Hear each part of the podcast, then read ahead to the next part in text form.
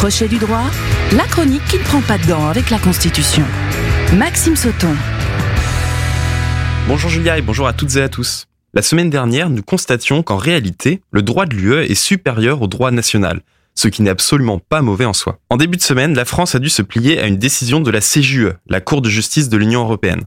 En effet, la CJUE a interdit très clairement les dérogations que la France avait permises pour des pesticides interdits comme les néonicotinoïdes, les fameux tueurs d'abeilles. Donc du point de vue de la biodiversité, c'est une excellente nouvelle que l'UE ait imposé son droit à la France.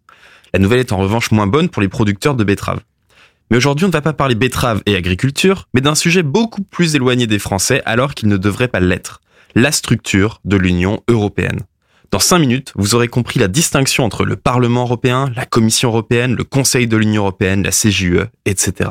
Alors Maxime, avant de se lancer dans ce grand challenge, c'est quoi déjà exactement l'Union européenne? Alors, l'Union européenne, c'est une confédération d'États. Donc l'Union n'est pas un État unitaire sur le modèle de la France ou de la Chine par exemple, mais elle n'est pas non plus un État fédéral sur le modèle des États-Unis. C'est une association d'États indépendants qui ont délégué certaines compétences par le biais d'un traité, comme la monnaie par exemple, à des institutions communes, sans former cependant un nouvel État.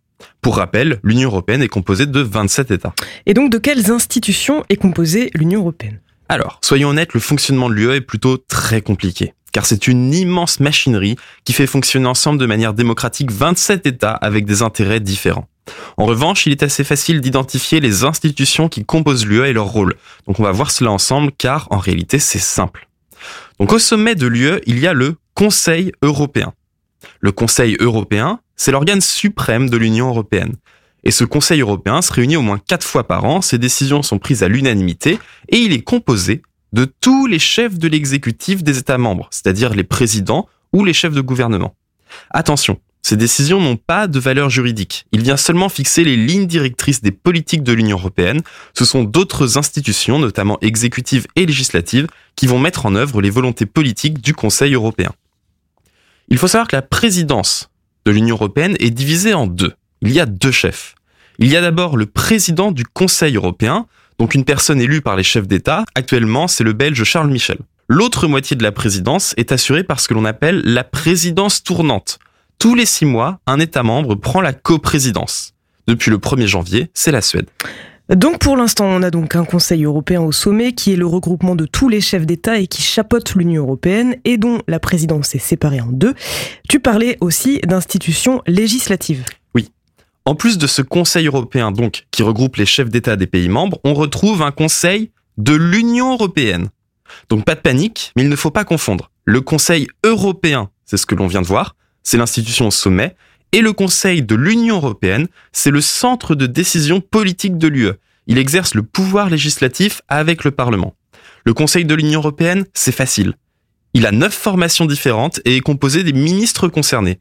Par exemple, la formation agriculture et pêche, eh bien, le Conseil de l'Union européenne sera composé des 27 ministres de l'agriculture de chaque État membre. Le Conseil de l'Union européenne a entre autres pour but d'assurer la coordination des politiques économiques et définir avec le Parlement le budget de l'UE. Et donc si tu parles d'un Parlement, c'est qu'il y a, on imagine, un Parlement européen. Et oui, et le Parlement, c'est connu aussi, c'est la seule institution de l'UE pour laquelle les citoyens votent directement. Ce Parlement partage le pouvoir législatif avec le Conseil de l'Union européenne que l'on vient de voir. Ici, ce n'est pas très compliqué non plus. Le Parlement européen fonctionne plus ou moins comme un Parlement classique, avec des députés européens, des commissions parlementaires, des groupes parlementaires, etc.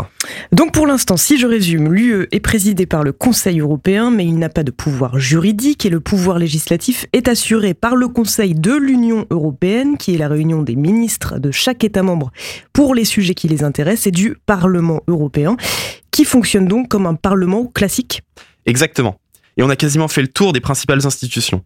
Concernant le pouvoir exécutif, il est exercé par la Commission.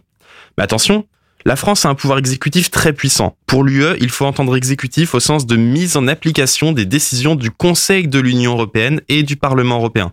C'est elle qui met en œuvre les actes législatifs sur délégation du Conseil de l'Union européenne. Elle coordonne et dirige la politique de l'UE, etc.